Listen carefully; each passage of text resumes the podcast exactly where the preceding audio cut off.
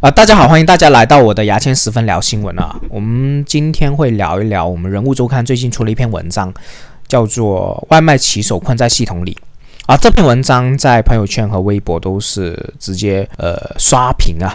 啊，也直接让央视都报道了这个事情，白岩松也在评述了这个事情啊，也让两大的这个外卖平台饿了么和美团推出了相应的政策。这篇文章非常长啊，我花了两天时间累积起来三十分钟去看完，我觉得应该有几万字吧，基本上是个中篇的长度，真的非常长。我相信很多人都可能只是知道一个事情，就觉得啊，这篇文章应该是说外卖小哥的困境，外卖小哥不要命也要送餐，但是不知道为什么他们会有这个行为。我们看这个题目叫做“外卖骑手困在系统里”啊，我们顾名思义啊，我们的外卖骑手的所有的行为都是因为系统的算法，他困在了系统里面。由于系统算法算出了最佳的配送时间，而外卖小哥如果超出这个配送时间就要扣钱，衍生了那么多的行为。啊，延伸了他们受历史受伤，呃，都要看看外卖有没有呃漏掉啊，各方面，因为所有的行为，只要顾客觉得不满意或差评，都会扣他钱。那外卖小哥的目的是干嘛？那么辛苦为了干嘛？肯定就是为了赚钱。那你赚钱赚不了还要扣钱，就是是很不合理的行为，可能是不可理喻。为什么要伤害自己，都要为了这个外卖？的这个想法其实都是算法，我们的这个系统的算法是越来越苛刻，越来越离离谱，而且没有人性化了。比如说，同样三公里的单，我们配送时间一开始要求是一个小时，后来压缩到四十五分钟，又经过一两年压缩到三十八分钟。那你可以看见，一小时压缩到三十分三十八分钟，它不是一下子压缩起来，它是经过数据看得出这个外卖小哥的配餐时间要不断的。逼外卖小哥一定要这个限期、这个配速时间里面去完成，他是不给外卖小哥任何的余额时间的。算法就认为你三十八分钟可以完成，为什么你要三十九分钟完成呢？是不是？这就是系统的这个可怕之处。是那个美团创始人王兴接受媒体传采访就说过，这个很自豪的说啊，我们的口号美团外卖送啥都快，平均二十八分钟内到达，这就是很好的一个技术体现。他这样说，那。我感觉他说这些话的时候，肯定是很自豪自己用科学的方式，用系统算法的方式去让大家的利益最大化。但是他也应该是也想象不到，他这种算算法在直接在压榨着这种呃骑手的一些生存空间，还有心理的这种精神呢，不断去压榨。那这个事情，我其实看完这篇文章。第一个想到的事情就是我们在二十年、二十世纪初的时候，工厂流水线刚建立的时候，工人不是不停的去重复同一个步骤吗？比如说卓别林的摩登时代啊，他对着这个螺丝不断转转转，后来转到自己都疯掉了。我觉得现在的呃算法系统就是当年的工厂，当年的流水线就是现在的呃系统这些每一个算法的政策。然后这些骑手就是当年的些工厂的人员工。我们现在看看，觉得啊，骑手可能好像更自由一点啊，跟这些工厂的厂妹啊、厂哥比。但实际上，工厂的厂哥、厂妹是已经经过一百多年的一个政策改变，他们的心理啊各方面没有那么多大的压迫感，他们是被政策去保护的。但是由于这种系统算法是一个新兴的这种算新兴的行业啊，新兴的一些制度，骑手是没有那么多保障，所以这是我看完这篇文章第一个想到的事情。好，我们再讲讲，我们大家都可能都有个刻板印象，就是外卖小哥收入过万这种表现，外卖小哥比我们的白领更加的多的收入。只不过我们白领是不那么辛苦，但外卖小哥虽然辛苦，但收入很多。但实际上这篇文章的数据显示出来呢，呃，月收入过万的外卖小呃外卖骑手呢，是只仅占到整个外卖骑手的百分之二点一五。呃，有百分之五十三点一八的受访者反映呢，目前收入是不能满足家庭的开支，所以月收入过万其实是。外卖骑手的顶尖人才，非常少的人才能获得的。呃，外卖小哥不管从收入和劳动力来说，依然是我们的非常弱势的一个群体啊。呃，然后我们这边的一个采访者叫阿飞的说，现在什么时候赚的钱最多？只有特别冷和特别热的时候，呃赚的最多，就是一般人不愿意出门的时候，外卖骑手赚的最多。那这句话也是 听起来还是挺心酸的。然后我们这里还是举举举个这个系统没有人性的呃例子啊。比如说很多外卖小哥，我就跟他讲，呃，为了配合配送时间，玩命的逆行啊，冲红灯啊，不顾自己受伤腰都不能撒到外卖啊，啊，这种情况他们的受伤率就很高了。那受伤率高呢，他们是希望可以在公司有这个呃受伤保险可以报销的，但实际上真实上是不是这样的？有些小城市的呃。我们的外包叫站长啊，呃，骑就管理骑手这些站长，会让这些骑手签署不需要保险合同的保证书。那有些呢，即使有保险买了，他会有个报销的过程。那报销这个保险费也是非常屈辱的啊！大家如果在大公司工作过，也会知道，你 你晚上加班啊，报销的的士费啊，可能五十六十这样，那你整个报销过程是非常屈辱的。那现在这种。报销受伤费也是一样，所以很多骑手宁愿自己受伤了啊，花了钱啊，他也不愿意去报销。他有这种制度在，就是美团呢有个很没有人性化的活动，叫做微笑行动。什么叫微笑行动呢？它是一个抽查骑手的行为的一个行动啊，无缘故抽查一个骑手，要发出来说你要进行个微笑行动，骑手就要非常整齐的穿好啊，露脸啊，去自拍一个微笑的行为，然后发到系统里面。如果系统辨认啊不合规则，就要扣三百到一千块钱的罚款，就非常严重的这个扣款呐。它不是扣，它不是警告哎，不是扣积分，是扣三百到一千。就为了这个傻叉的这个微笑行动，我觉得这个发明就是策划这个微笑行动这个人呐，肯定很自豪啊，当时。很自豪自己啊，想到这个那么无所谓的这个行为，你看我可以折磨骑手啊，怎么怎么样？我觉得策划这个这个行动这个人啊，真的是傻叉来的哇！我看起来真的很生气。那这骑手已经送餐，为了配合配送时间已经那么辛苦了，你还要配合什么微笑行动？哇靠，真的是让人怒，看这是真的是怒火冲天呢。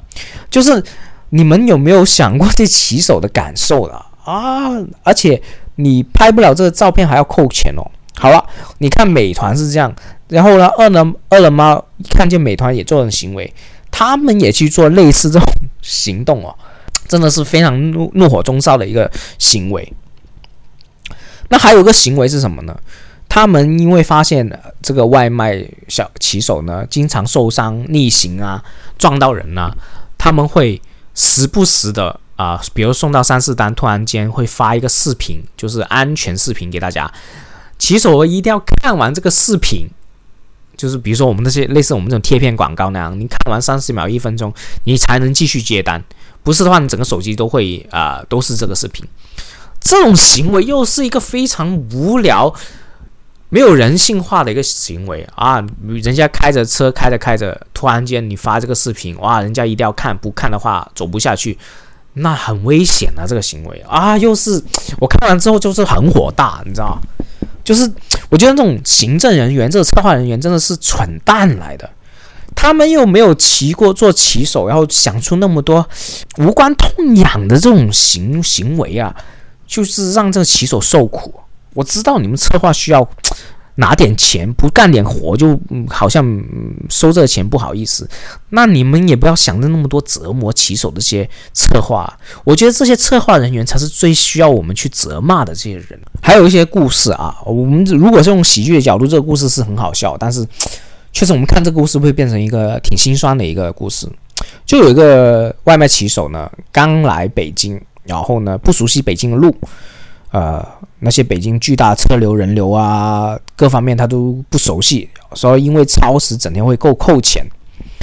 然后呢，他就说，不是外卖小哥都可以收入过万了，为什么人人都送得了外卖？为什么我做不好？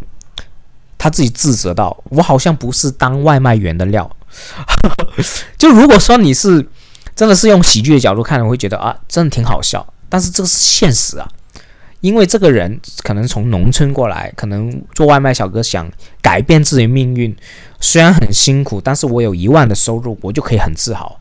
但是他会觉得，因为算法的原因，因为各种的原因，他做不好这件事情，他会质疑自己为什么我 为什么我做不好外卖小哥，他会有这种质疑。啊，反正就看起来这些故事真的确实让我挺心酸，然后又愤怒又不知道怎么解决。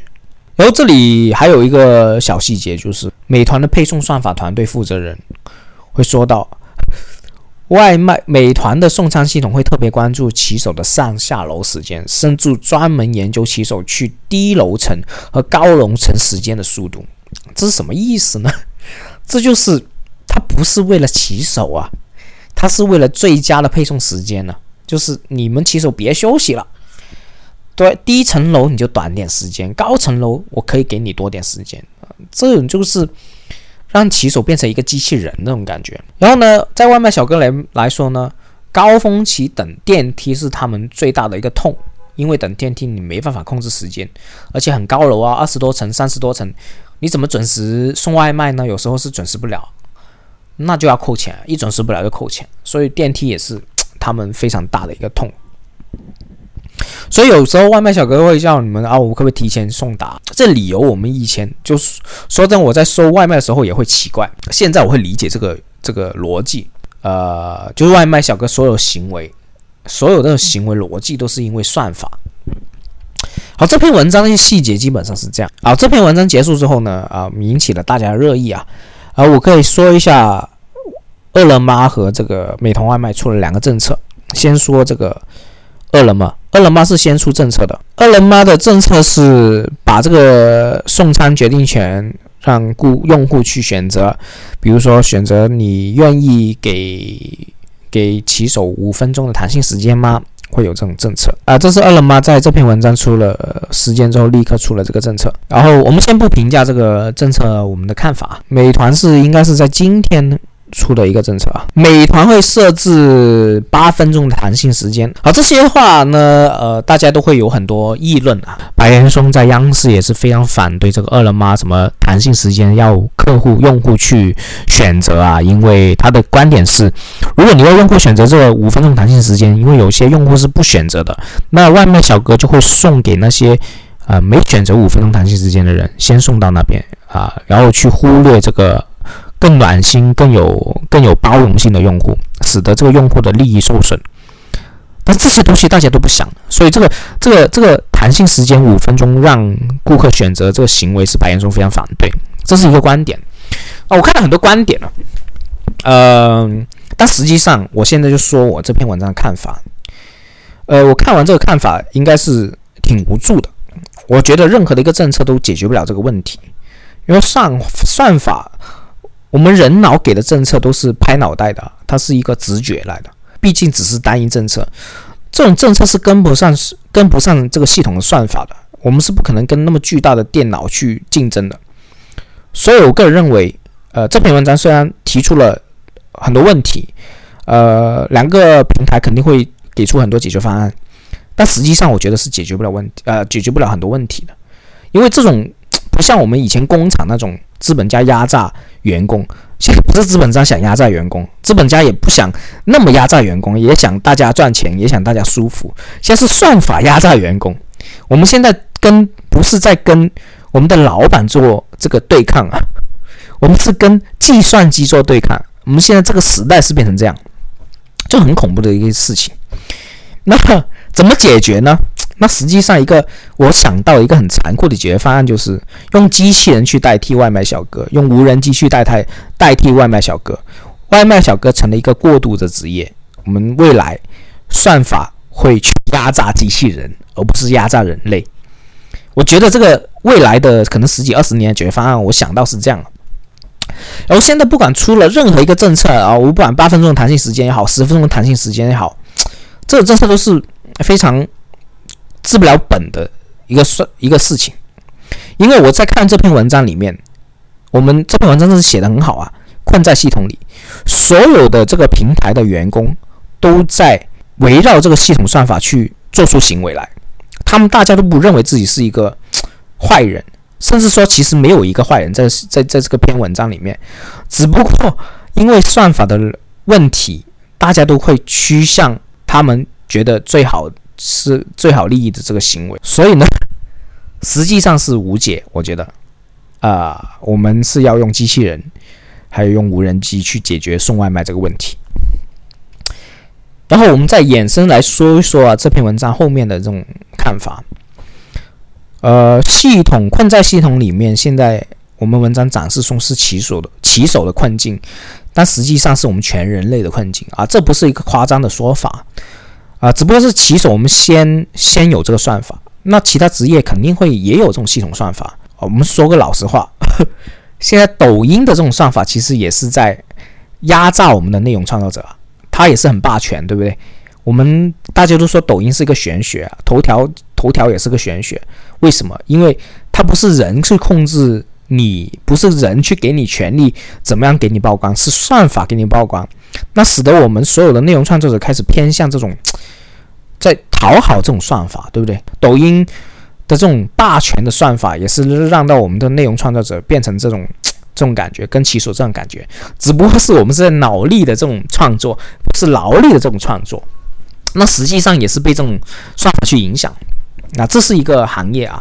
那么未来可能肯定有更多行业，比如说我们金融行业啊，啊，还有什么呃服务行业啊，各方面的行业都会经历这种算法的痛感。